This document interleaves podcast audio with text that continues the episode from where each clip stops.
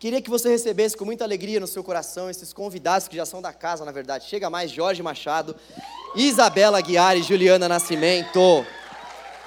Olha esse time, meu povo!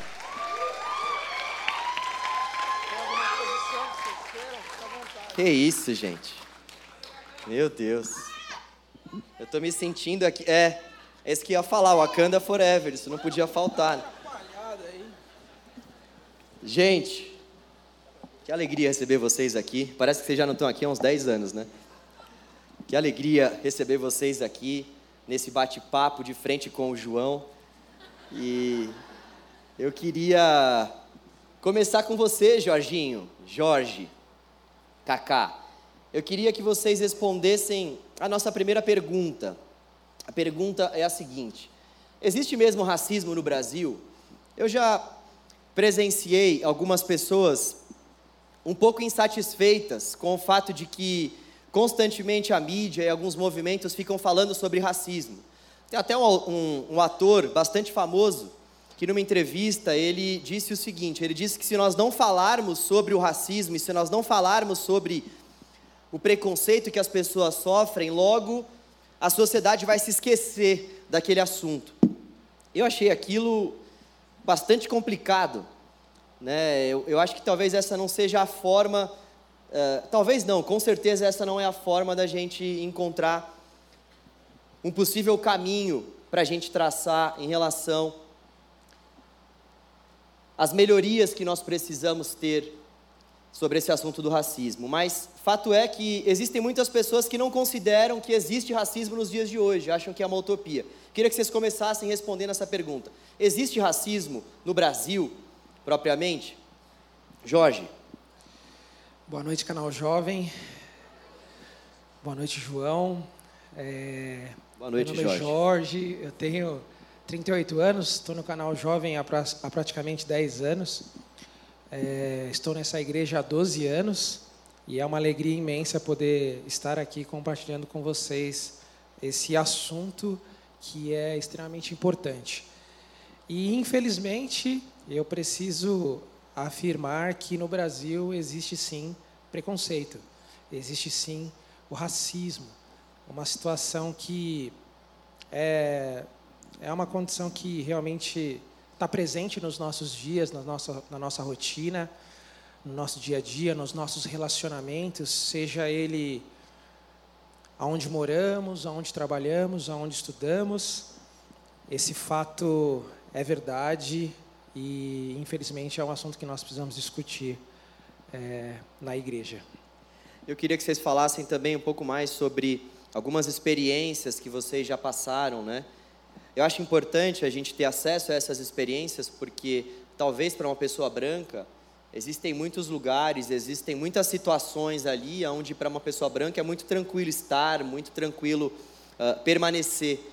Mas uh, eu queria uh, ouvir de vocês, né? Se vocês já passaram por algum tipo de preconceito, enfim. Então, se existe racismo no Brasil e também se vocês já passaram por algum tipo de preconceito. Aí depois passa para a Ju e para a Isa. É. Infelizmente, é, o preconceito ele pode ser sutil, ele pode ser indireto e direto. Eu já passei diversas vezes por preconceito aqui em São Paulo, Zona Sul, no centro de São Paulo, infelizmente algumas situações, eu vou citar aqui, às vezes uma simples abordagem é, policial, ela é diferente, infelizmente. É, o relacionamento, quando você chega em algum lugar, o olhar é diferente, a forma como ocorre o tratamento, ela tende muitas vezes a nos diminuir. No trabalho, graças a Deus, no meu trabalho, eu não tenho passado por tantas situações.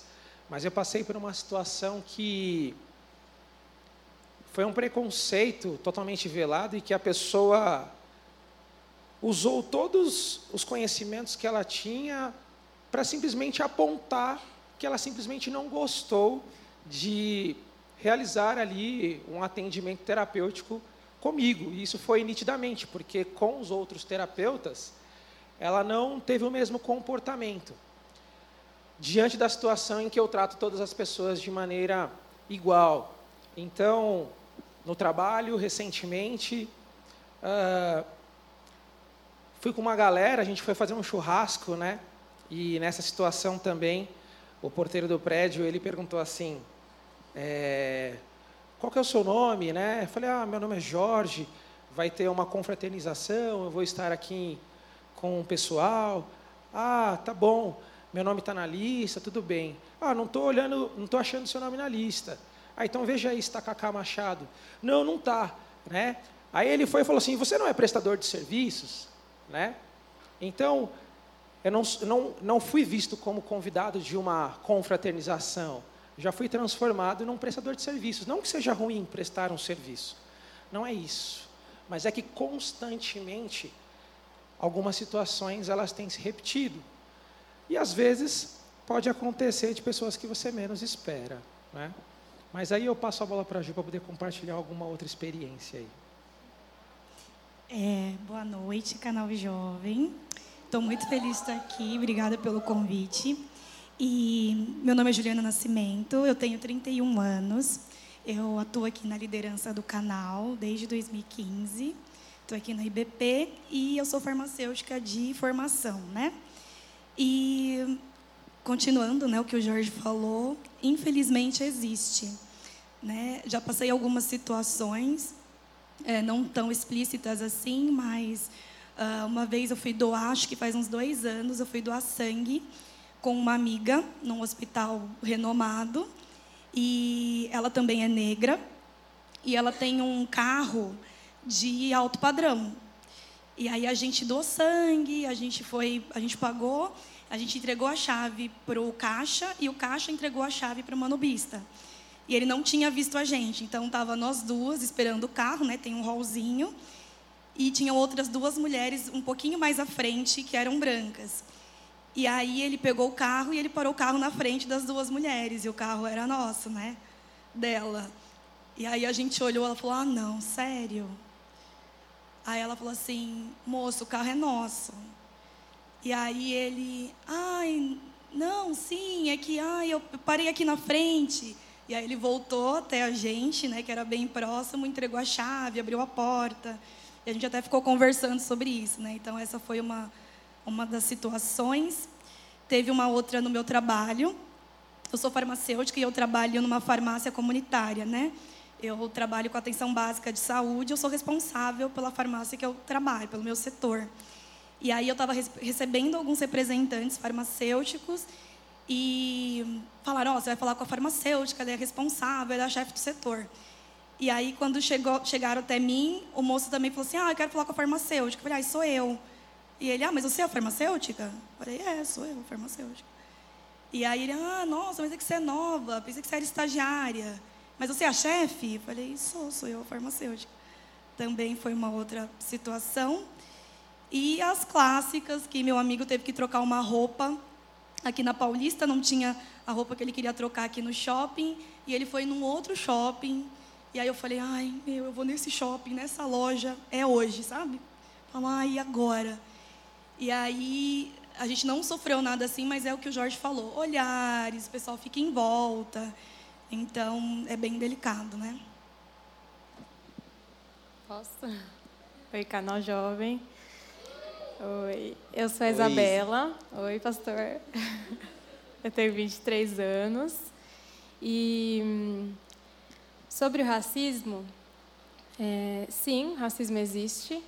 E quanto mais a gente é, conversa com as pessoas, mais a gente percebe que sim, ele existe. Então, de experiência com relação a isso, eu tenho algumas ao longo da minha vida, sei que vou continuar tendo também, mas uma marcante que eu acho que talvez seja muito é, positivo trazer para cá hoje é mais voltada sempre para a minha vida acadêmica, sempre nessa parte profissional, de estudos. Eu percebo que é a área onde eu mais presencio isso e é o que acaba tornando as coisas difíceis a viver, né? Quando a gente tem um racismo aí numa realidade. Então, o que aconteceu, né? Eu trabalhava quando eu estava no ensino médio, trabalhava como orientadora de matemática numa instituição de ensino que dá reforço de matemática. Eu orientava matemática para algumas crianças. E a minha chefe, na época, ela ela sabia que eu queria, sempre quis passar numa faculdade pública, sempre estudei para isso, né, no ensino médio inteiro. E aí ela virou para mim, ela descobriu que eu queria fazer faculdade pública e ela não gostou da minha ideia, achou uma péssima ideia eu decidi isso, decidi estudar. Ela achou que era uma péssima ideia eu querer fazer faculdade. E aí ela virou para mim um dia, eu estava dando aula para as crianças, e ela virou e falou assim: "Ah, você tem certeza que você quer fazer faculdade? É porque olhando para você assim, ela fez assim para mim. Aí olhando para você assim, por que você não aproveita que você é do SESI? Eu estudei a minha vida inteira no SESI. Por que você não aproveita que você é do SESI? Faz Senai, faz um curso técnico. Fica só no Senai. Não precisa entrar na faculdade, não precisa, ah, eu quero fazer faculdade. Não precisa disso. Até porque, Isa, isso sempre assim, de uma forma bem carinhosa, amigável, né? Um jeito de falar muito carinhoso. Ela, até porque, Isa, a gente também precisa de faxineiro. A gente também precisa de azulejista, de eletricista. Olha como eu sofro aqui. Não tem uma pessoa boa assim que faça um bom trabalho. Então, às vezes a gente coloca na nossa cabeça que a gente quer fazer faculdade, mas às vezes nem é para fazer.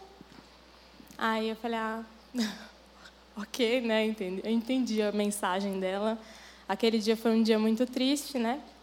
Mas posteriormente, anos depois, eu comecei a fazer cursinho, ainda na ideia de fazer faculdade.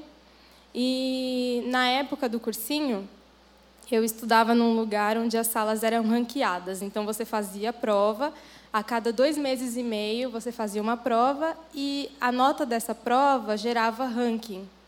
E aí você ia para a sala que era correspondente ao ranking que você estava. E aí, naquele ano do cursinho, eu consegui tirar uma nota boa desde o começo do ano e fui para a melhor sala.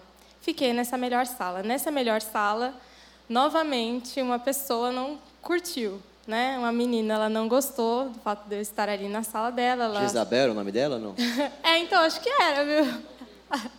ela não curtiu, né? E aí ela não gostava de mim na época, aí teve uma segunda prova, depois de dois meses e meio, e ela caiu de sala. E eu continuei na, na sala, na minha sala anterior.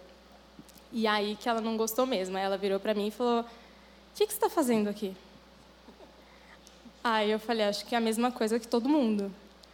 Aí ela falou assim, ah, você não caiu de sala? Você está nessa sala ainda? Falei, tô, por quê? Qual é o problema eu estar nessa sala? E aí ela entendeu que se ela continuasse a falar, eu não ia, eu ia entender que aquilo era um racismo puro e explícito ali naquele momento. E aí ela simplesmente saiu, deu as costas, foi andando e foi para a sala dela. Então, o racismo existe e eu espero que a conversa que a gente vai ter hoje acrescente na vida de todo mundo aqui. Amém. Uh, e como vocês lidam com, com esse preconceito? Vocês relataram algumas coisas que aconteceram, mas eu queria que vocês falassem um pouco agora sobre o sentimento de vocês diante dessas injustiças. É. Uh antes de conhecer o Senhor, nitidamente, é, possivelmente eu era levado de um lado para o outro, conforme a gente estava vendo essas ideologias. Muitas vezes a gente observa essas ideologias inflamando o coração dessas pessoas e os negros eles acabam ficando um pouco mais inflamados e revoltados e às vezes se tornam até agressivos e tentam combater isso muitas vezes de forma agressiva. Outros, com um pouco mais de sanidade, conseguem utilizar ali a utilizar a lei, usar a inteligência e usar a lei a seu favor. Eu sou a pessoa, eu sou o segundo tipo de pessoa que eu tento eu tentava utilizar a lei em alguma situação, quando era uma coisa muito exacerbada, alguma coisa muito criminosa, muito desumana, eu acabava usando da lei. Só que, na maioria das vezes, as pessoas recuavam, retrocediam, e ali elas entendiam que a situação estava tão constrangedora que a pessoa acaba, acabava saindo pela tangente. Mas, como eu não era cristão, teve uma situação que eu passei por um preconceito. Estava nos Estados Unidos, eu estava numa loja, e eu cheguei na fila, e todo tipo de pessoa ali. E eu cheguei na fila e a pessoa não chamava o próximo, não falava next, não falava. E aí, nada, nada, nada. E por muita soberba daquilo que o poder poderia fazer, eu balancei uma nota de 100 reais. 100 reais, não, 100 dólares. E aí a pessoa, ah, ele vai pagar. E aí a pessoa logo me recebeu e tal. E eu percebi que o meu coração ele se comportava de uma maneira muito ruim em resposta ao racismo em que eu sofria. Mas depois da transformação de Cristo, eu acabei sendo um pouquinho mais ponderado. Eu acho que os dons do Espírito, ele acaba vindo sobre a minha vida naquela situação, e eu consigo respirar fundo e olhar nos olhos da pessoa e tentar amá-la, e tentar respondê-la. E quando é necessário, eu tento apontar. Olha, me parece que a sua atitude não foi uma atitude muito coerente com essa situação. Você compreende o grau daquilo que você está fazendo? Eu tento mostrar para a pessoa que aquela ação não é uma boa ação. É um tanto desumano. E aí, algumas pessoas acabam ficando muito constrangidas com a situação e aí, quando é possível o toque e o abraço, eu falo assim: eu entendo, mas é uma coisa que a gente precisa mudar ao nosso redor. E então, hoje, com os dons do Espírito, né, longanimidade, paz, domínio próprio, amor, eu consigo lidar um pouco melhor com essa situação. E algumas vezes chateia, sabe? Se você vier de um dia muito conturbado, cheio de coisas, você dá aquela bufada, não acredito que está acontecendo. E aí você fala assim: Espírito Santo, me ajuda. Me ajuda a passar por isso mais uma vez. Me ajuda a amar mais uma vez. Que isso seja para a tua honra e para a tua glória, desde que não seja uma situação desumana a ponto de eu não ter que usar a lei em relação a esse ponto. Mas é isso. Boa. É, como que eu lido? Na verdade, acho que um ponto crucial na, na minha vida foi a educação familiar que eu tive, né? Não só o trabalho da minha mãe, mas dos meus avós que moram comigo. Uh, hoje eu lido de uma maneira, como o Jorge falou também, é, eu olho para a palavra de Deus, eu oro, né, por quem ofende, of, ofendeu, enfim. Hoje eu lido de uma maneira até que tranquila, mas de fato chateia. E as poucas vezes, ou as vezes que aconteceram, é chato, né? Então a sensação que eu tinha é que sempre a gente tem que reforçar aquilo que a gente é, provar o nosso valor, provar que a gente é capaz, provar que a gente pode estudar, que a gente pode viajar, que a gente pode ter o carro. Então eu sempre me sentia cansada, tipo, de novo isso acontecendo. Então, é triste, né? Então, exatamente como o Cacá falou, durante a minha adolescência também, minha mãe foi trabalhando algumas coisas, assim, as verdades do Evangelho. Ó, você é capaz sim, não é por conta da sua cor. Ah, o conhecimento que você tem, o coração que você tem, vai ajudar a mudar o coração das pessoas. Então, é isso que você tem que ter na sua mente, assim, o propósito que você foi chamada, aquilo que você quer fazer. Então, é isso que você tem que olhar. Porque senão a gente é sucumbido por tudo que a gente ouve, por tudo que a gente vê, por tudo que a gente assiste. E ela fala assim: não aceita o que não é verdade de Deus para você. Então acho que isso fez total diferença para que eu lidasse hoje da forma que eu lido, né? É, para mim, lidar, a Ju falou uma coisa que eu achei que é bom lembrar, né? A gente lida de formas diferentes ao longo da nossa vida. Então, Hoje, aos 23 anos, eu lido com racismo de uma maneira diferente de como eu lidava antes, né? Quando você começa a presenciar o racismo, entender o que é o racismo e o efeito dele na sua vida, né? Entender o racismo como pecado, depois que você conhece Jesus e aprende com a palavra de Deus, com o Espírito Santo, ao longo desse tempo a sua maneira de lidar com o racismo ela muda. Eu lembro que a princípio é, eu ficava com ódio no coração, ódio no coração. Tinha vontade de voar em cima da pessoa, mas com o tempo o Espírito Santo foi lapidando meu coração e me mostrando que não. Não é essa maneira, não é assim que a gente lida com as coisas, né? Mas hoje eu posso dizer que como eu lido com o racismo? eu me debruço diante do Senhor. E isso precisa acontecer. É, na minha vida, eu percebo que colocar essas dores diante do Senhor, colocar isso diante de Deus, eu lembro que até nesse, nesse cursinho que eu estudei, nessa sala mesmo que eu estudei, depois de um tempo que eu passei por tudo isso, eu descobri um grupo no WhatsApp que tinha. E aí eu descobri esse grupo no WhatsApp quando eu não estava no grupo, quando eu vi, na verdade uma amiga minha me mostrou e era um grupo só com figurinhas racistas, só tinha figurinhas racistas. E aí eu lembro duas delas, uma delas era Nego é gente fina, e aí era uma criança é, desnutrida, quase morta no chão, na África. E essa figurinha, engraçadíssima.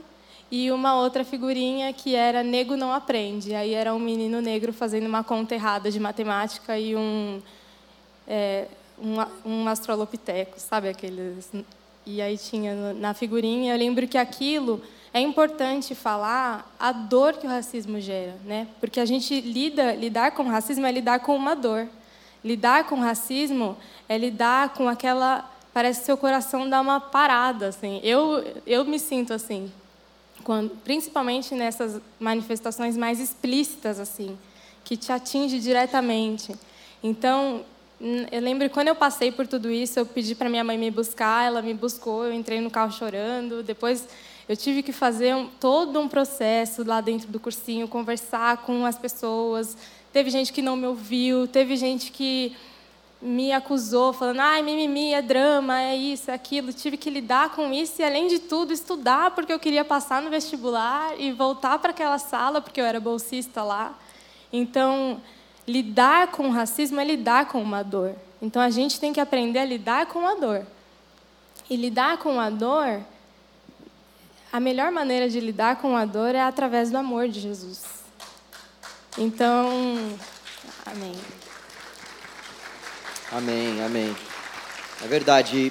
Eu acho que isso também é um grande diferencial em relação a como os cristãos lutam contra um tipo de preconceito como esse, que é o racismo, e esses movimentos que tem por aí. A gente, sendo jovem, a gente sabe que tem muitos movimentos, muitas bandeiras que se levantam, né? muitas pessoas é, militantes, e muitas vezes essas causas militantes até têm alguma fundamentação, até tem algo ali que a gente olha e fala, poxa, é uma causa que vale a pena, tal. Só que todas essas lutas e todos esses movimentos não vão enxergar uh, esse uh, objeto que está sendo uh, investigado, tratado ali, com esse viés, voltado para o amor de Cristo. Né? E falando sobre essa questão aí de movimento, tudo, tem, tem um termo que não é bíblico, né? que é um termo derivado justamente desses movimentos, mas que é um termo que eu vejo que resume bem o que a gente passa aqui no nosso país, que é racismo estrutural. Né? Uh, a gente passa por isso aqui no nosso país e eu queria que um de vocês pudesse falar um pouco mais sobre o conceito desse termo, enfim, para que a gente pudesse ter um pouco mais de informações. É porque, como eu falei, mesmo sendo um termo que é derivado desses movimentos, nós vemos que uh, existe uma certa fundamentação nessa fala que diz que o racismo é algo estrutural dentro do nosso país. Né? Eu queria que vocês explicassem um pouco mais sobre isso. É, o racismo estrutural, ele é, ele é muito maluco, né? Ele é muito, ele está muito enraizado na sociedade. Vou até voltar aqui. É, na semana passada, eu fui com uma célula e a gente foi ver uma peça do Giovanni Si no teatro e tal. E em uma das falas, a pessoa branca, ela trouxe um raciocínio muito interessante, que ela falou assim: é, quando o negro estava se apresentando para eles, a pessoa branca ela começou a se apresentar na peça dizendo assim: "Mas foram os meus pais, os meus avós que me falaram a respeito de vocês assim. Como é que eu mudo essa forma de pensar e essa raiz no meu coração para que meu comportamento fosse diferente?" E diante dessa situação, eu consegui observar que a pessoa que ela tem essa visão, essa percepção do mundo ao seu redor, no começo, na infância, ela é uma vítima. E ela sendo vítima, ela só reproduz aquilo que ela aprendeu. Depois de algum tempo, é que ela realmente pode ser responsabilizada pelas ações dela por causa de escolha, a consciência. Então, quando a gente fala de racismo estrutural, a gente está falando de, um, de uma esfera, de uma estrutura que tem de explicitamente prejudicar e diminuir as pessoas negras dessa sociedade, em todas as áreas. Né? É, dificilmente alguém vai sentir, é, é, uma pessoa branca, ela, não vai, ela vai sentir na pele não ir para uma entrevista ou não passar numa entrevista ou nem ser, ver o currículo dessa pessoa por ela ser branca. Mas, por hierarquias e situações lá atrás, forma de pensar, comportamento, essas pessoas já excluíam as outras pessoas. E isso começou a ser compartilhado e reproduzido entre as pessoas a ponto da sociedade inteira se comportar dessa maneira. E esse comportamento social é ele quem vai construindo a forma de se relacionar, do qual isso vai ferindo a identidade da pessoa e muitas vezes a aceitação dessa identidade inferiorizada. Então, as estruturas, seja ela para arrumar um trabalho, né, se a gente for observar aí nos presídios, a boa parte das pessoas elas são da pele negra. E tem outros fatores também, mas existe, existia um sistema muito mais empoderado que sempre diminuía as pessoas negras, não permitindo que elas fossem colocadas de maneira igual diante da sociedade, do trabalho, da faculdade, relacionamentos. E hoje é um pouco melhor. Hoje é, esses estímulos que são compartilhados na sociedade, ele é um pouco mais velado, mas a estrutura da nossa sociedade ainda passa muito por isso. Né? E, é, e é vergonhoso, porque senão ela não teria sido excluída do grupo do WhatsApp por causa de uma piada. Então, a nossa forma de perceber o mundo, a nossa cosmovisão, a nossa percepção do mundo, a estrutura, esse sistema, ele acaba trazendo estruturas que realmente prejudicam tanto o negro quanto o branco. Ambos são prejudicados nesse ponto, mas vou deixar para as meninas poderem conversar um pouco mais. É, eu concordo com você também, e a nossa herança colonial, ela é racista, ela é segregacionista, né? E a gente automaticamente já está imerso nessa cultura e nessa educação, né? De maneira mais prática, né? A gente sim, ele tem o lance dessa estrutura de base, mas, por exemplo, em algumas situações é, sei lá, a gente vê ah, um negro correndo na rua. A gente faz até brincadeira, né? Então, assim, ah, todo negro é ladrão? Não, todo negro não é ladrão. Existem ladrões que são negros, mas não é todo negro é ladrão, né? Ai, quem tem cabelo liso e quem cabelo liso é cabelo bom. O que é conceito de cabelo bom, né? Então tem situações a gente já vai, e a gente vai reproduzindo, né? Automaticamente, uh, desde pequeno já está imerso, né? Nessa cultura e nessa estrutura muito enraizada de estereótipos, de fenótipos também. Então, a gente vê alguém na rua, a gente atravessa para o outro lado da rua. Uh, tem até um, teve até um tempo atrás o, o mendigato, que era um morador de rua, que ele era branco e ele tinha o olho claro e falaram assim: não é possível que ele é morador de rua, como se só os moradores de rua fossem negros. Então, tem muita coisa enraizada né, que a gente vai reproduzindo, às vezes a gente não percebe e a gente tem que combater, né? Porque é um, é um pecado, é uma injustiça e é um crime também, né? Eu só queria pontuar rapidinho uma coisa, porque assim, é, falar que o racismo é estrutural é importante, porque muitas vezes as pessoas esperam ouvir, por exemplo, um, um testemunho, um depoimento de alguém que passou por alguma situação que sofreu racismo, as pessoas esperam ouvir algo muito explícito. Elas esperam, por exemplo, essa, essa situação que eu passei, que eu trouxe aqui, é uma das que eu passei, mas tem muitas outras situações que foram mais implícitas, como a que a Ju trouxe, o Cacá trouxe também. Então, o racismo ser estrutural também é, pode chamar a nossa atenção para o fato de muitas vezes ele não ser explícito, no sentido de eu virar para ela xingar ela e já ter ali uma ação racista na cara da pessoa.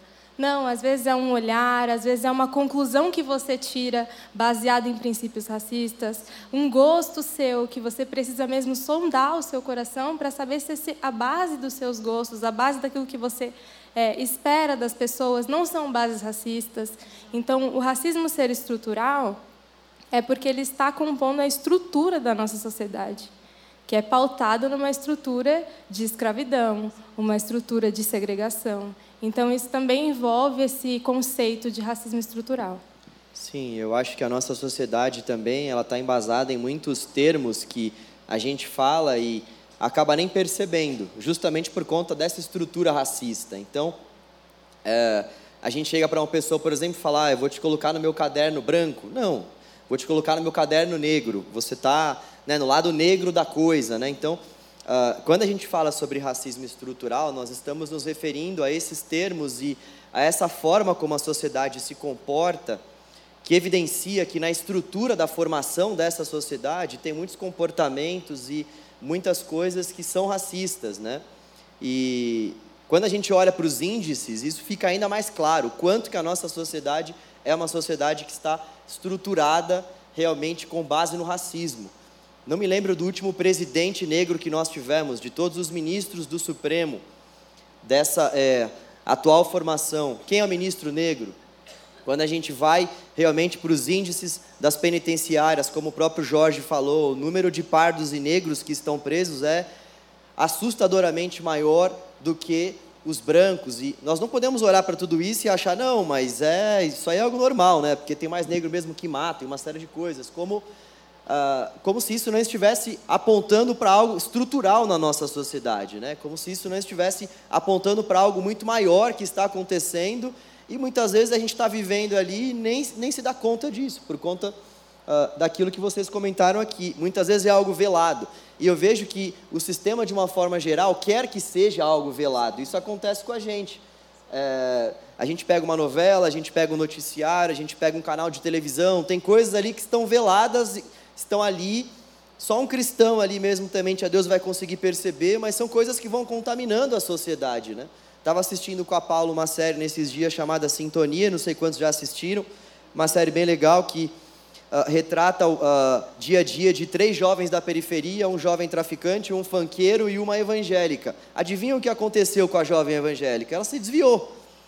Então, a, a, imagem que eles passaram ali de um jovem evangélico de periferia é um jovem que se desvia, é um jovem que não consegue permanecer. Então, de uma forma intrínseca, o sistema, esses meios televisivos, essas pessoas que muitas vezes manipulam a informação. Lógico, tem muitas coisas boas, tem muitas coisas que a gente pode aprender, não é tudo ruim, mas a gente precisa também enxergar essas coisas que estão na estrutura da nossa sociedade, uh, de modo que a gente venha uh, enxergar onde que Deus quer que nós sejamos sal e luz, e de modo que a gente consiga uh, enxergar também e ser igreja nessas situações onde muitas vezes aquilo que é velado faz parte da estrutura.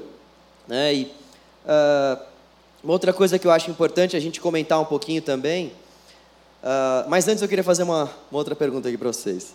Vocês concordam com as cotas raciais? O que, vocês acham das cotas? Aí depois eu faço o comentário que ia fazer que tem a ver com as cotas.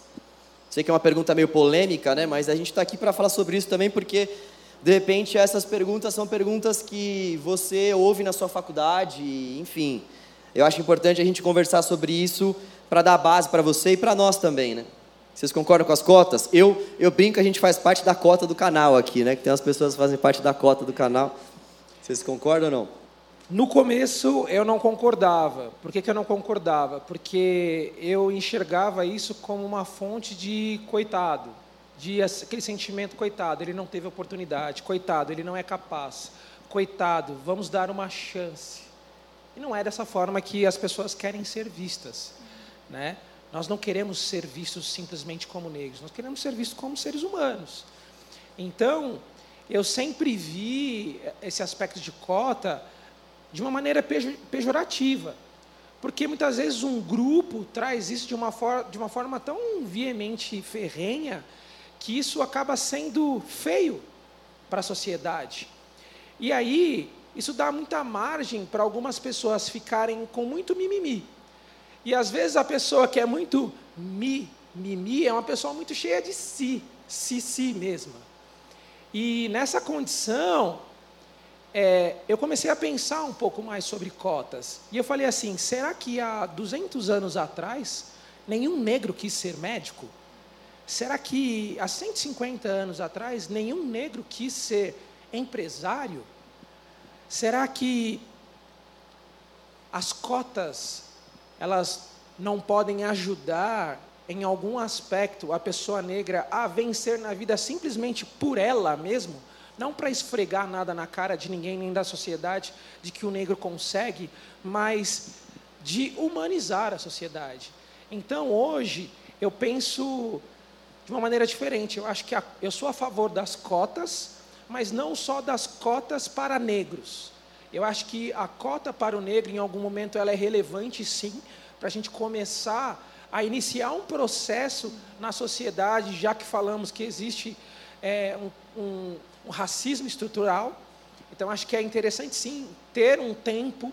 Não se sabe o tempo que se deve ter essa questão de cotas, mas a gente também tem a questão da pobreza.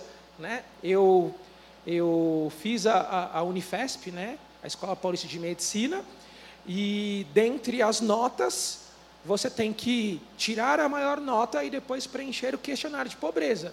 Eu achei isso muito relevante, porque porque eu fiquei ter... eram duas bolsas, eu fiquei em terceiro lugar. A outra pessoa que fez o questionário de pobreza, ela era branca.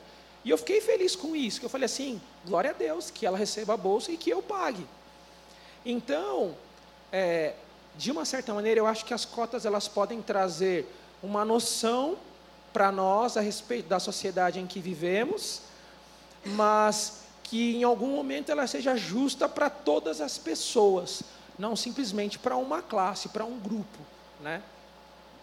É. Eu também na mesma situação já fui contra, já fui a favor. É, eu em particular nunca usei, nunca precisei, que não tira, né, de descrédito quem precise usar, né? Uh, é um problema de política pública, né? Então tem as cotas sociais, tem as cotas sociais, tem as cotas raciais né?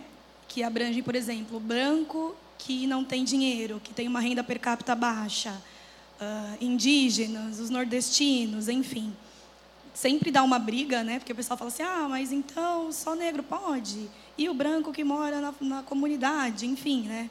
Tem, tem, mas é uma porcentagem muito inferior, né? E além disso, tem o lance das oportunidades, né? Uh, a oportunidade que é, que é exposta para o negro é diferente. Né? Então, uh, já fui a favor, já fui contra. Uh, também acho que tem esse lance dela ser utilizada lá atrás, né? imagina, mais de 300 anos, né? o Brasil tem 523 anos e só de escravidão tem 388. Então, mais de 300 anos de escravidão lá atrás era usada por uma forma paliativa agora tem sido usada de uma forma mais né, estruturada. Tem gente que se aproveita, tem gente que se aproveita disso, infelizmente. Né? Então, isso dá uma bagunçada também, inclusive nessas discussões. É, mas ainda assim é necessário, por conta das oportunidades, uh, de serviços prestados, pessoas que querem estudar e não têm condições. Então, ainda hoje é necessário. Sim, eu concordo com a Ju. Eu também sou a favor de cotas raciais, mas é, eu acho importante a gente pensar sempre que a cota racial ela existe porque nós vivemos num país desigual. Então, é, se eu simplesmente prezar pela igualdade e não pela equidade, ou seja, a igualdade ela vai dar direitos iguais para todo mundo, independente da base. Então, o, o país que tem uma sociedade onde as bases não são as mesmas dar os mesmos direitos para todo mundo não, não dá o mesmo acesso para todo mundo. A equidade ela faz o outro caminho. A equidade ela vai é, dar os direitos às pessoas de modo que no final das contas todas as pessoas tenham os mesmos acessos. Então, é, a cota racial, é, junto com a cota social, porque isso é importante também ressaltar, que as cotas aqui no Brasil, nas universidades, nos principais meios, assim, principalmente de estudo, elas estão juntas, elas não são separadas. A cota racial, na maioria das vezes, ela vem junto com uma cota social. Né? Ou seja, é, dando esses direitos para as pessoas, para que no final das contas elas tenham acesso, o mesmo acesso aos lugares, à universidade, é uma maneira que a gente tem hoje de alcançar, fazer com que as pessoas consigam né, frequentar a universidade, se formar naquilo que elas querem se formar. Então, eu acho importante a gente, quando pensa em cota racial, a gente pesquisar, ver como que funcionam as cotas, né? A, o sistema de cotas, por exemplo, da Unicamp, da Fuvest, ele muda. Então, há, dois anos atrás era um, hoje é outro. Da, da Fuvest era um no ano passado e mudou para 2023. Então, e o que, que acontece hoje no Brasil, principalmente nas universidades públicas, né? Eu também, quando eu entrei na faculdade, eu tive que, que ver, quando eu estava prestando vestibular, como que isso funcionaria. E o que acontece é, a pessoa ela é negra, mas junto com isso, ela precisa ter uma renda per capita de, no máximo, um salário mínimo e meio, ou ela precisa ter é, escola pública, ter feito escola pública a vida inteira. Então é importante a gente pesquisar isso para saber que a cota racial ela acompanha uma cota racial, de modo que também existem cotas que pessoas que não são negras, mas que cursaram escola pública, ou pessoas que não são negras, mas cursaram escola pública e têm uma renda mínima dentro dos parâmetros, elas também têm direito a essas cotas. Então, são vários tipos de cota. De forma que aquela pessoa negra que teve o privilégio de fazer uma escola particular ou de ou uma renda per capita acima daquela que foi estabelecida, ela não tem direito às cotas. Então, tudo isso precisa ser muito visto antes da gente entrar num debate sobre cotas raciais. Né? Tem as exceções, tem vários tipos de cota, cada universidade pode ter o seu sistema de cotas, então, tudo isso é muito complexo, precisa de muita pesquisa também. Sim. Eu acho que você tocou num ponto importante. A gente fala muito hoje em dia sobre meritocracia. Né? Eu trabalho numa empresa uh, e lá nós temos alguns vendedores e a gente utiliza esse processo da meritocracia, mas todos têm o mesmo computador, todos têm uh, os mesmos recursos ali. Então eu vejo que nesse formato nós podemos trabalhar com a questão da meritocracia, mas é difícil a gente trabalhar com, com o conceito de meritocracia em uma sociedade com bases tão desiguais. Né? Como é que uma pessoa que estudou a vida inteira numa escola pública, que muitas vezes não tem aula, que muitas vezes não tem professor para dar aula, né? e aquele ensino totalmente defasado vai concorrer com uma pessoa que estudou numa escola particular a vida inteira para um curso de medicina. Por isso que durante 150, 200 anos, dificilmente a gente teve um médico negro, né? Então, eu vejo que as cotas elas são bem importantes, tanto as raciais quanto as sociais, e eu acho que é importante também a gente não levar em consideração a é, opinião exclusiva de uma ou duas pessoas, porque sempre quando a gente fala sobre esse assunto, eu já vi alguns negros sendo contra as cotas, e geralmente o que eles pontuam é o seguinte: eu sou negro, consegui passar, então eu sou contra as cotas porque eu acho que o negro tem que se esforçar, porque se ele se esforçar, ele vai passar. Ou seja, o conceito de meritocracia, eu tenho que fazer por merecer. Só que nós não podemos pegar um único exemplo ou poucos exemplos, porque esses poucos exemplos não refletem o todo, né? Não é porque era uma assim pessoa... que eu pensava, era assim É. que eu pensava e foi isso que eu senti quando eu conquistei essas etapas. Até que eu comecei a ver que a coisa não era bem assim. Porque geralmente a gente pega aquele único exemplo e não, ó, tá vendo? Eu tenho um tio, eu tenho um primo, eu tenho um irmão negro que conseguiu, então eu sou contra as cotas. Então nós temos que realmente pensar um pouco fora do nosso próprio nariz ali, né? E bom, o tempo já está se esgotando, mas ainda vai dar tempo para mais duas perguntas aqui. Eu peço a colaboração de vocês, aí que a gente vai terminar nosso culto um pouco mais tarde. Mas está sendo bem, senhor Noé, amém? Glória a Deus. Vamos começar a falar sobre igreja, então, né? Que a gente está deixando o negócio muito leve para a igreja, né? A gente está falando só sobre a sociedade e tudo mais, mas aqui na igreja não tem racismo, né? Na igreja, vocês acham que tem racismo? Vocês já passaram por alguma situação dentro da igreja? Não aqui, tá? Eu sei que depois aí pastor Jonas e pastor Ivener vão ver esse vídeo aí, tá? Vão ouvir o... Aqui não, mas em outras igrejas, vocês já passaram por alguma situação? Existe racismo dentro das igrejas também? Eu queria que vocês fossem mais enxutos nessa resposta aí, até para que todos consigam falar também para as próximas. Existe. Infelizmente, existe racismo dentro da igreja. Eu já passei, não foi aqui, já passei sim. Um pastor chegou, acho que era dia 20 de novembro, dia da consciência negra, e em alguns lugares não é feriado, mas no estado de São Paulo, na cidade de São Paulo é. E aí acho que ele estava em outro lugar e ele falou, pô, é, no dia 20 de novembro aqui é feriado, mas nos outros lugares não são. Pô, nem para isso vocês conseguem, hein? Então. Na é, igreja é isso. É, cara. Pastorzão, infelizmente, não, peraí, Tô rindo de desespero. Pastorzão. Não, não, não. É a forma como você me chama. Tá, Deixa tá. claro isso, pessoal. Pastor João, nosso querido pastor João Navarro, John Navar. Ô, gente, eu até preciso falar um negócio para vocês aqui. Eu estava na dúvida, né? Até perguntei para Paula, Paula, será que eu me coloco como negro? Não, tudo pardo, isso e aquilo, que minha mãe é negra, né? meu pai é branco, enfim. Eu já sofri já preconceitos e eu queria só deixar com vocês aqui, meu apelido era Midnight, meia-noite. Então... E o João Feijão é o quê? Feijão também, baita preconceito. Eu vou ligar pro Igor, ele tá lá em Orlando. É, então. Mas diga aí, então, pastorzão, não era eu, tá? Não era eu, diga e aí. E aí já. eu falei, pô, pastorzão, que é isso, cara? Eu olhei na cara dele, aí ele deu aquela olhada, baixou, demorou para perceber que o comentário foi infeliz, mas realmente é, foi uma situação.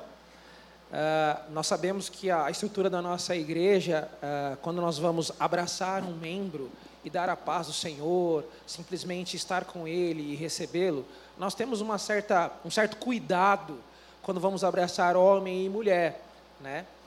Mas em uma situação em que eu já estava inserido na igreja e tal, estava num culto, numa outra igreja, e aí na hora de abraçar a pessoa, a pessoa colocou as duas mãos no meu ombro, cumprimentou, nem falou, virou as costas, e numa outra situação, eu vi ela abraçando uma outra pessoa, de uma maneira totalmente diferente, que ela também não conhecia, porque eu já estava há um tempo frequentando, né?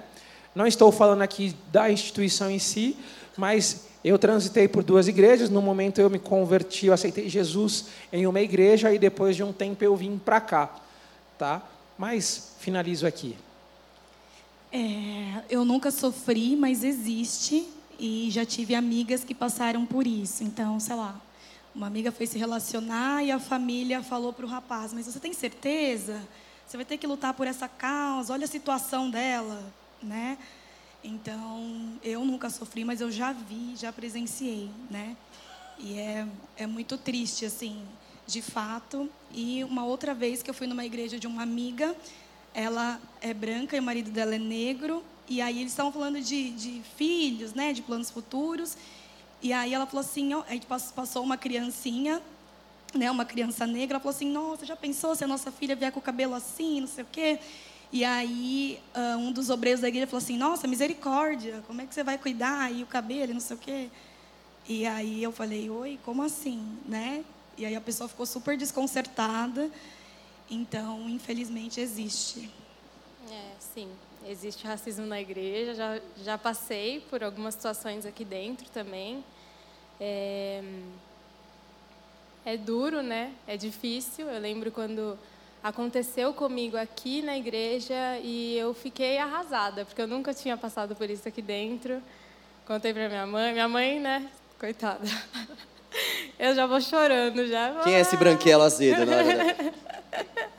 Aí, enfim, é, mas eu acho que tudo foi resolvido de acordo com, com a palavra de Deus, né? Nada, nada de ira e loucuras. Mas existe racismo dentro da igreja e a gente precisa abrir o nosso olho para isso, né? Até porque quanto mais a igreja vai se tornando secularizada, mais presente, mais frequente o racismo vai ser no nosso meio. Eu acho que até Claro, quando eu falei aqui de Branquela Azedo, eu fiz uma brincadeira, mas me acendeu algo até que perguntaram aqui se o racismo tem somente a ver com os negros. E com certeza não. A minha fala acabou de ser uma fala racista. Né? E, é, gente, eu estou confessando meu pecado aqui, a gente está. E eu acho interessante porque uh, uma outra coisa que acontece também que eu vejo bastante é não somente esse tipo de racismo que acontece com os negros, mas com nordestinos também. Né? Já vi isso acontecer bastante. Né? Uh, de repente com pessoas de baixa renda também, né? principalmente naquelas igrejas que a gente sabe que são de classe média alta, né? Então Uh, existem outros tipos de preconceito que nós podemos englobar dentro do racismo também, que não necessariamente dizem respeito ao preconceito contra os negros, né? Uma coisa que eu acho importante também a gente perceber é que esse racismo muitas vezes ele é estrutural dentro da própria igreja. Creio eu também por conta da nossa herança é, católica, principalmente.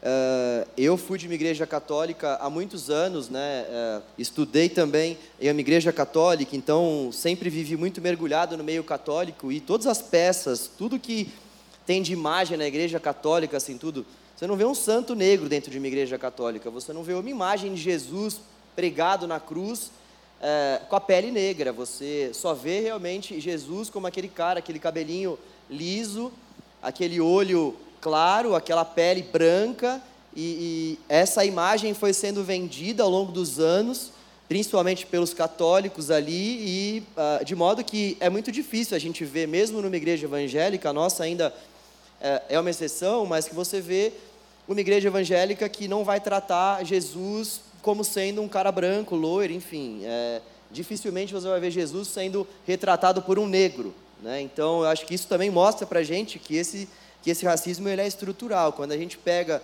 também, por exemplo, em relação uh, ao dado de uh, pastores que pastoreiam igrejas de classe média, pastores que pastoreiam uh, igrejas de periferia, nós vemos um número assustador de pastores brancos pastoreando essas igrejas de classe média e pastores negros pastoreando essas outras igrejas de classe baixa. Quando a gente olha para um seminário de teologia, é alarmante também uh, o número de brancos que se formam em uh, detrimento do número de negros. Então, tudo isso faz parte disso que nós estamos falando aqui, esse racismo que é estrutural, que muitas vezes nós, como igreja, precisamos nos atentar para isso, né?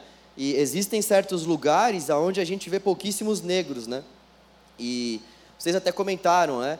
É, e voltando um pouquinho, até mesmo sobre o assunto de cotas, enfim, não adianta a gente somente também ter as cotas e continuar colocando os negros em um uh, determinado lugar de exclusão na sociedade. Então, assim, ah, beleza, você tem cotas, você pode entrar nessa universidade, mas é o seguinte: a professora muitas vezes ela vai dar, dar muito mais importância e foco naquele aluno que é branco e não para o aluno que é negro. Uh, a gente vai uh, observando que não adianta somente a gente uh, colocar os negros dentro das universidades, mas nós precisamos também identificar e procurar criar espaços para que os negros eles possam ir para esses outros lugares onde brancos, em sua maioria, acabam ocupando, né? E isso se estende também dentro da igreja, né? E, talvez a pergunta dos milhões aqui, né, que a gente precisa terminar. O bate-papo está bem legal aqui, nós teríamos várias coisas aqui para conversar ainda. Ô, João, outro ponto, Diga. rapidinho. Por favor. É, às vezes a gente fica pensando é, em questão do, do, comentário, né, que você falou, ah, eu mesmo acabei sendo um pouco é, preconceituoso no meu comentário. É para a gente ver que às vezes solta sem querer alguma coisa. Mas assim, quando a gente vai falar de racismo, nitidamente no nosso país, na América do Sul, na América do Norte, esse é um termo que a gente utiliza quase que desproporcionalmente, 85%, para falar dos negros.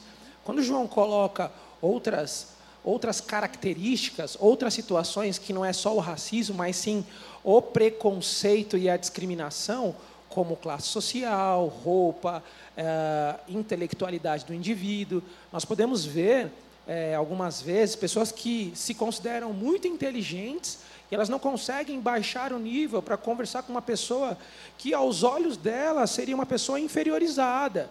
Ou seja, às vezes nós vemos uh, o dono de uma empresa, estou dando um exemplo, o dono de uma empresa, ele não consegue baixar o nível e conversar com uma pessoa que tem um trabalho que aparentemente parece ser mais simples, como a pessoa que limpa o banheiro, né? E isso também acaba sendo um tipo de preconceito e discriminação em alguns momentos.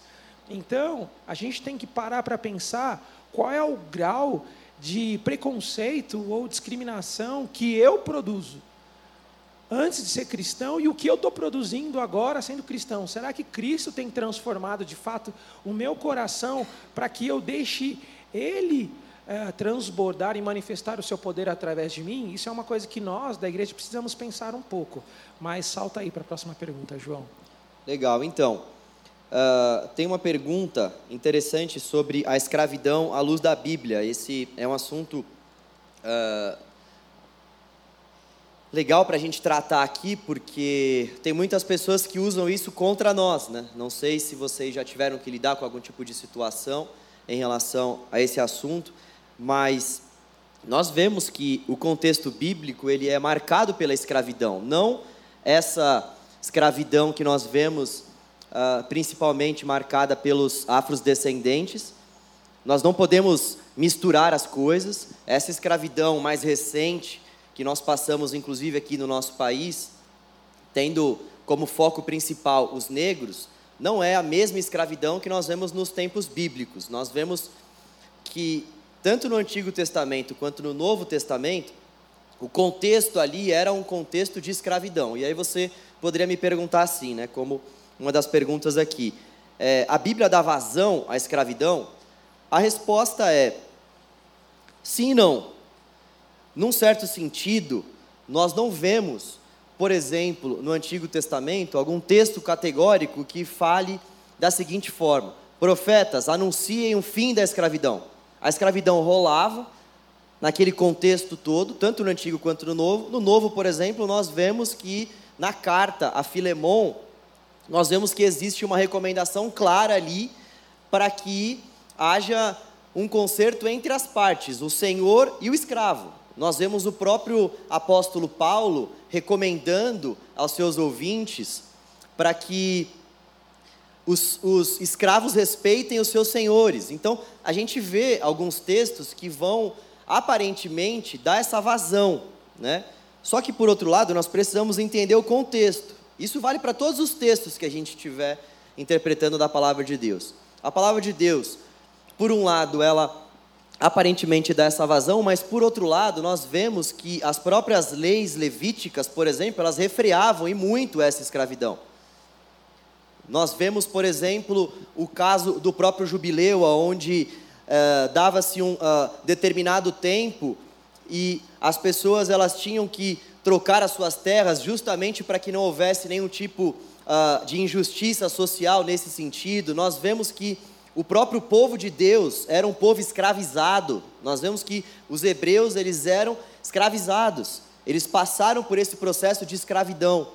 Quando a gente vai para o Novo Testamento, aí sim, nós temos textos que vão dar muita base para a gente falar que, mesmo naquele contexto todo de escravidão, nós temos textos bem claros que vão falar que, aos olhos de Deus, Paulo vai escrever lá em Gálatas, capítulo 3, ele vai escrever o seguinte: Não há judeu nem grego, escravo nem livre, homem nem mulher, pois todos são um em Cristo Jesus. Então, isso para aquela época era algo totalmente revolucionário. Alguém que estava dizendo ali que o escravo era igual ao seu senhor. E na mesma instrução que Paulo vai dar, que eu disse, ei escravos, obedeçam aos seus senhores, ele também vai falar para os seus senhores terem um tratamento adequado aos seus escravos e vai colocar todos em pé de igualdade diante de Deus. Então, ambos, escravos e senhores, devem se submeter a Deus.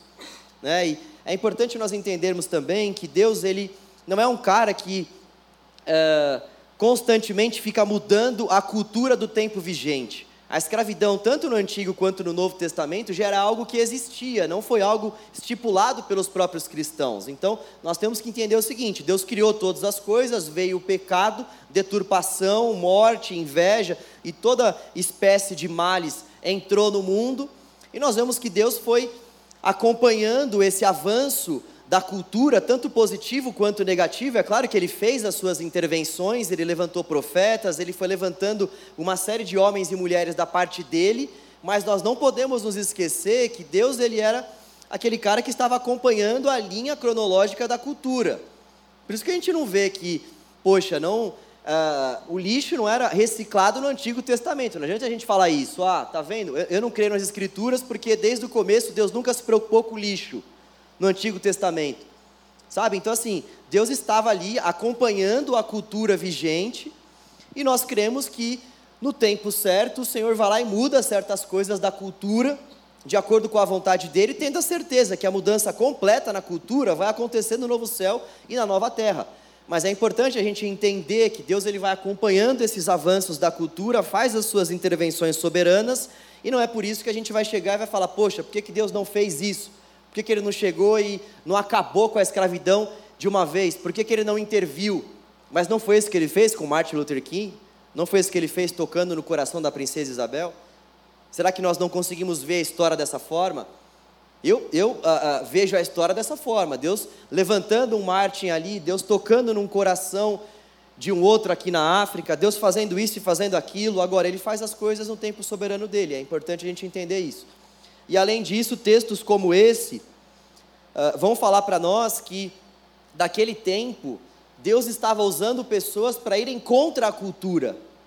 Então, hoje em dia, esse argumento da escravidão, ele é usado somente por aqueles ateus bem leigos, assim, sabe, que não conhecem contexto, né, que não conhecem nada né, ali da história de uma forma geral, porque realmente, quando nós olhamos para as escrituras, a gente vê que uh, o próprio Deus ali tem como desejo principal juntar povos de todas as tribos, línguas, raças e nações para chamar de seu, né? Então, uh, é isso aí. E por fim, gente, talvez a pergunta mais importante, né? Como que nós, como cristãos, como, como que a igreja, como que a gente pode contribuir para que o racismo não avance? Como que nós, como cristãos espalhados por essa sociedade, podemos nos comportar de modo que o racismo não venha se perpetuar na nossa sociedade? E aí? É, de uma forma bem objetiva, a palavra de Deus faz isso. Através do Espírito Santo de Deus, ele testifica no nosso coração e a gente para para pensar que nós fazemos parte de uma grande família, de uma nova família, de uma nova linhagem. E essa linhagem é uma linhagem celestial, é do reino de Deus, aonde as pessoas são tratadas como iguais, por amor. Então, acredito que o maior salvador aí da condição do, do racismo é Cristo, é o Senhor. Porque se nós lermos ali no, no livro de Atos, capítulo 10, versículos 34, ele diz que Pedro começou a falar e agora percebo verdadeiramente que Deus não trata as pessoas com parcialidade, mas de todas as nações aceita todo aquele que teme e que é justo. Vocês conhecem a mensagem enviada por Deus ao povo de Israel, que nos fala das boas novas de paz por meio de Jesus Cristo, o Senhor de todos? E a gente precisa parar para pensar que Jesus instituiu a igreja e Pedro fazendo uma declaração diante das pessoas ali, ele começa a falar: verdadeiramente percebo que Deus não faz acepção de pessoas. Então, se nós estamos aqui, nós precisamos entender a quem pertencemos, ao Senhor Jesus, ou à nossa razão, ou à estrutura ao nosso redor. E por fim, eu fico com o texto de Apocalipse, capítulo 7, versículo 9 e 10, com um trecho que fala assim: ah, De todas as nações, tribos, povos e línguas, em pé diante do trono do Cordeiro, com vestes brancas e segurando palmas, e clamavam em alta voz: A salvação pertence a Deus que se assenta no trono e ao Cordeiro. Nós precisamos entender o hoje, aquilo que foi feito, o que a história tem a agregar para nós, o que a igreja é para nós, esse ponto de igualdade diante de Cristo, porque diante de Cristo nós estamos nivelados na mesma perspectiva, somos todos pecadores, como diz Romanos, mas o vislumbre da eternidade é que o Senhor escolheu morrer naquela cruz por todos. Homens e mulheres, negros e brancos, amarelos, com dinheiro, sem dinheiro. Eu acho que a resposta para que a gente venha combater isso dentro da igreja é sempre submetendo a nossa mente, o nosso coração à boa teologia, à teologia bíblica, ao amor que quebra e sara a doença do racismo, da discriminação que tem na nossa mente, no nosso coração. Então, esse é o ponto. Eu vou aproveitar também. É, tem um versículo em Atos 17 que fala assim. Atos 17, 24, 25 e 26, né? Ele é o Deus que fez o mundo e tudo que nele há. Uma vez que é o Senhor dos céus e da terra, não habita em templo feitos por homens. E não é servido por mãos humanas, pois não necessita de coisa alguma. Ele mesmo dá vida e fôlego a tudo e supre cada necessidade. De um só homem, ele criou todas as nações da terra, tendo decidido de antemão onde se estabeleceriam e por quanto tempo. Né? Ah, diante de um homem, né? Ele criou todas as nações. Né? O nosso ideal é enxergar a eternidade todos nós juntos, sem nenhum tipo de preconceito, né? De maneira mais prática, uh, acho que promover essas rodas de conversas e bate-papos dentro da igreja são super importantes e relevantes. Às vezes é desconfortável mesmo, né? E o evangelho tira a gente da nossa zona de conforto. Então são necessários intervenções artísticas, né? Tem, né, teve o musical da Rua Azusa aí que ficou, sei lá, dois anos, três anos. Tem esse, né, o musical do Martin Luther King. A gente precisa estudar, conhecer um pouco. É, se a gente presenciar qualquer tipo de, de preconceito, ele deve ser é, apontado, né? Porque ele é um pecado. Então a gente não pode ser conivente com isso. A gente tem que se atentar aos tipos de de brincadeiras, de olhares, né?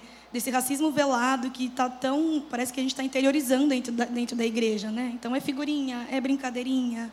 Então a gente precisa ter essa cautela. E até pensando assim, de uma maneira mais, mais bíblica, a gente precisa primeiro é, reconhecer individualmente e coletivamente, né? Individualmente no sentido assim, uh, como diz lá em, em Salmo 139, né? Senhor, som do meu coração, né? Uh, vê se há em mim algum caminho mal, alguma atitude ruim, algum pensamento uh, de discriminação, né? Sonda o meu coração e traz à luz da tua palavra onde eu tenho errado, onde eu tenho falhado, quais têm sido os meus erros, né? E coletivamente é a gente lutando dessa forma, né? Uns com os outros. Então assim, olha, uh, isso existe, não existe? Como é que funciona? Então, a gente também fala muito de lugar de fala e pouco de lugar de escuta, né? Então, todo mundo quer falar, todo mundo quer debater, mas ninguém quer ouvir o outro, né? E a situação do outro. E depois a gente reconhecer, a gente se arrepender do nosso pecado, né? A gente precisa se arrepender uh, do nosso pecado. E eu ouvi uma vez que uh, tem até essa expressão, né? Fogo nos racistas. E eu falei, gente, é incoerente, né? Porque o racista já é racista, já é todo problemático, e aí você vai tacar fogo, você vai querer combater o mal com o mal. A nossa luta não é contra a carne nem contra o sangue, né? Então, como que a gente combate? Com a palavra de Deus.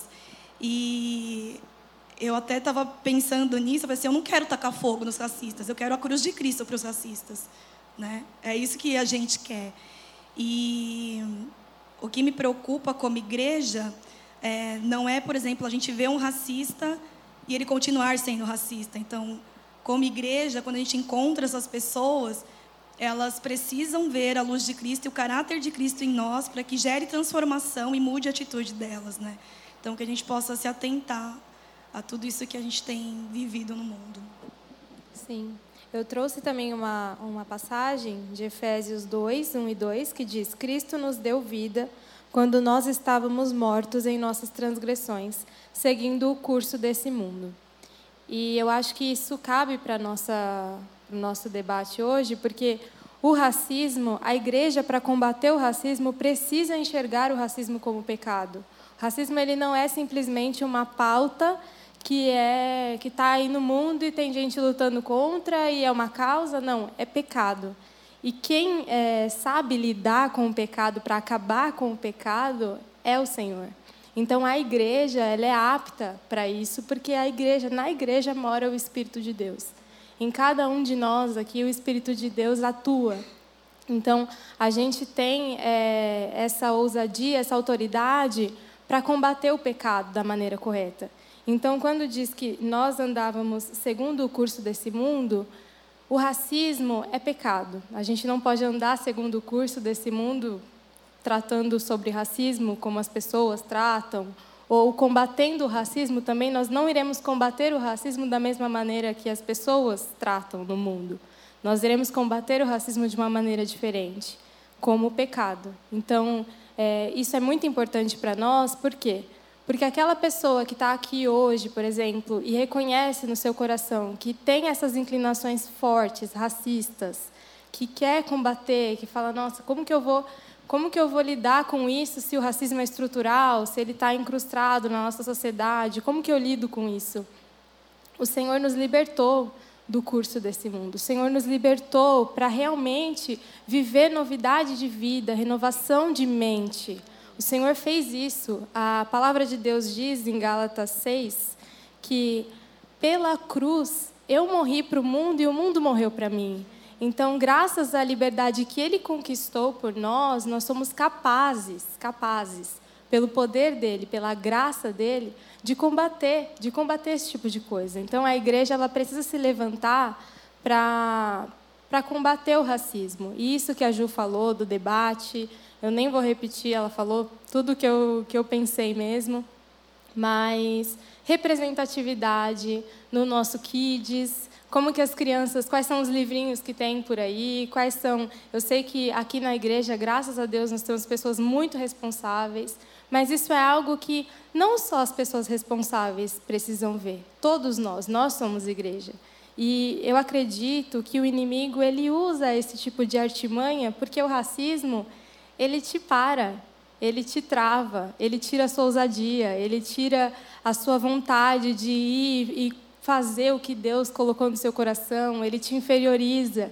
Tudo isso torna a igreja paralisada, faz com que a igreja não seja fluida.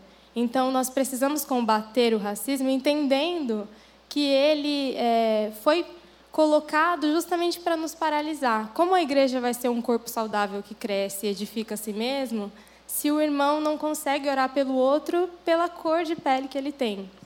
Então, debates como esse, assim, a gente também se coloca à disposição. Quem quiser conversar sobre qualquer pauta, a igreja está aqui para isso. A gente precisa conversar, qualquer coisa. Se você sente que, ah, eu, eu tenho um coração muito racista, minha família é muito racista, eu preciso rever tudo isso, eu tenho dúvidas sobre isso, não tenha medo de perguntar, não tenha medo de, de questionar. Pode ser a dúvida mais simples que for não, isso não pode ser um problema para nós. E entenda que não tenha medo de falar sobre o racismo, porque o corpo de Cristo não é lugar de cancelamento e não é lugar de tacar pedras. É lugar de cura, é lugar de restauração, é lugar de novidade de vida, é lugar de comunhão.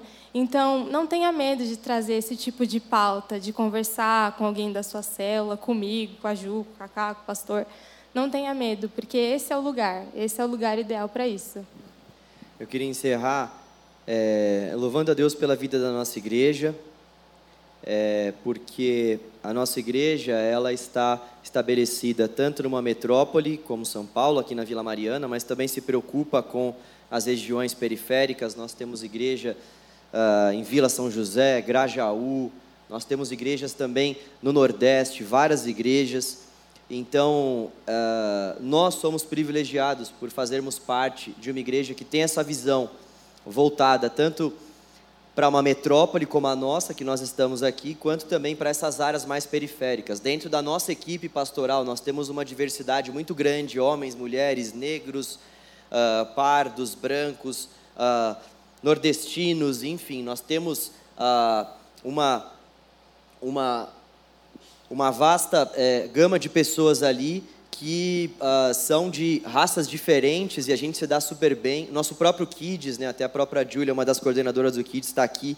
Eles têm realmente um cuidado. Eu, uh, agora com meu filho pequeno, estamos assistindo bastante, por exemplo, Três Palavrinhas, né, que foi fundado pela filha do pastor Jonas. E, e, é impressionante, todo desenho tem uma criança negra, todo desenho tem. Então, é, é, é isso que a Isa está falando aqui sobre representatividade, né? Porque talvez para uma pessoa branca isso não não seja um fator tão diferencial assim, porque em todo tempo a gente está vendo pessoas brancas ocupando lugares de destaque na sociedade. Mas quando a gente olha para esses lugares de destaque, quando uma criança negra olha para esses lugares de destaque e não vê nenhuma outra pessoa negra lá, isso traz danos terríveis para ela. Por isso que nós, como igreja, precisamos sim, cada vez mais, incluir no nosso plano de ensino, né, e, uh, nas nossas falas também, esse tipo de representatividade, uh, para que as pessoas negras elas consigam se uh, identificar. Né? Eu acho que isso é muito importante diante dessa sociedade racista que nós vivemos. E também eu responderia a essa pergunta né, do que a igreja poderia fazer. Né? Eu acho que a igreja tem que tratar como um pecado, sim, eu vou até falar sobre isso também, mas eu acho que a igreja tem que tratar como crime também. É, racismo é um crime. Então, a gente trata como pecado, a gente cuida do pecador, mas uh, o racismo é um crime. Como qualquer outro crime, nós precisamos usar das leis vigentes para que uh, as pessoas elas sejam corrigidas uh, para que realmente as pessoas elas sejam punidas, por que não dizer isso? Nós somos cristãos, nós queremos no perdão, nós queremos que há perdão para todas as pessoas, mas se uma pessoa matar o meu filho, por exemplo, eu não vou querer que essa pessoa seja presa. Se uma pessoa comete um ato de racismo contra uh, alguém da minha família, contra um uh, irmão meu na fé, eu vou uh, tentar eh, apaziguar eh, aquela situação e não vou tratar aquilo como um caso de polícia eu vejo que nós precisamos tratar o racismo como crime.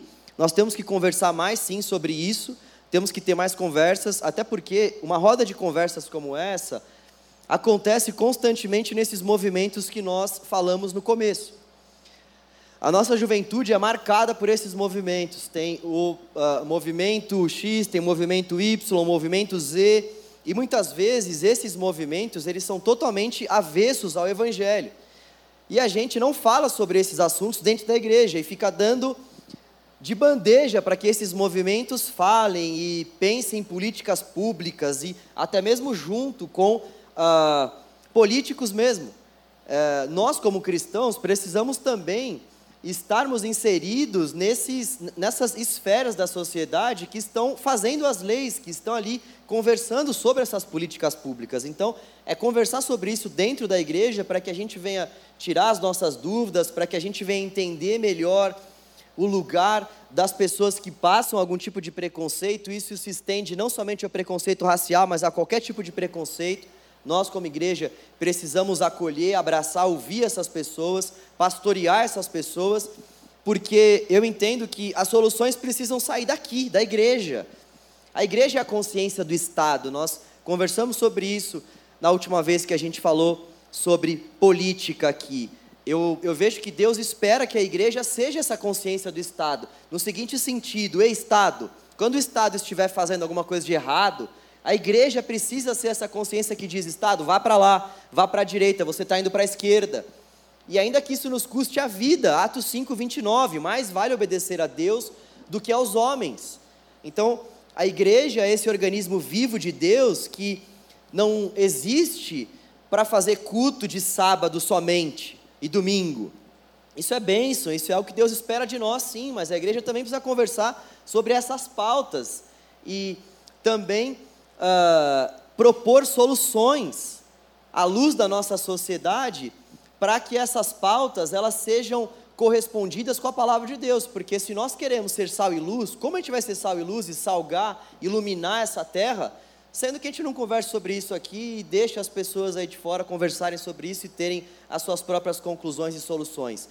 Então nós precisamos ter esse tipo de debate aqui. E nós precisamos combater com o evangelho, esse é o nosso grande diferencial nós encaramos essa pauta do racismo como sendo pecado, como os meus irmãos bem colocaram aqui. E, e é importante a gente fazer essa diferenciação entre todo e qualquer movimento do no, dos, dos nossos dias. Nós jovens precisamos disso, desesperadamente. Você que faz parte de uma faculdade, você que trabalha, você que tem uh, amigos jovens, com certeza por conta desses movimentos e das mídias, esse seu amigo jovem, ele já tem uma certa opinião formada em relação a muitas coisas, ele já acaba compactuando com esses movimentos vigentes. Com certeza, algum tipo de compactuação, os nossos amigos jovens que não são cristãos, eles fazem com esses movimentos. E nós precisamos identificar um ponto principal em relação a todo e qualquer movimento. Esses movimentos eles são do homem para o homem, eles propõem soluções humanas para problemas que são humanos. eles não encaram esse tipo de problema como um pecado. Por isso, esses movimentos, eles são movimentos vazios. Porque a partir do momento que eu estou dando um diagnóstico errado para uma doença, eu jamais vou conseguir propor uma cura para a mesma.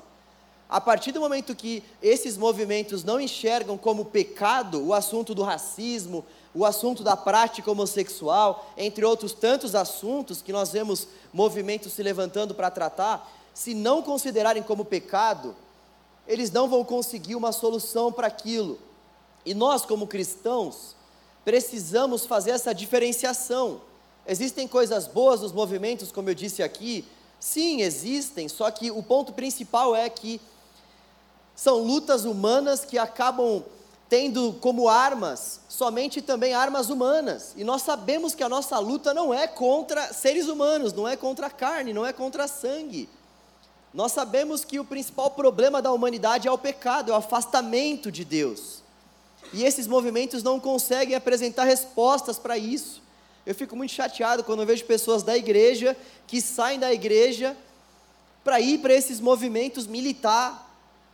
As causas desses movimentos são, como eu disse aqui, em certo sentido, existem pontos nas causas que até são pontos legais, mas a solução é vazia porque a gente sabe que o verdadeiro problema do mundo é o pecado, e a verdadeira solução é o sangue que foi derramado há mais de dois mil anos atrás na cruz por Jesus, o nosso Senhor e Salvador.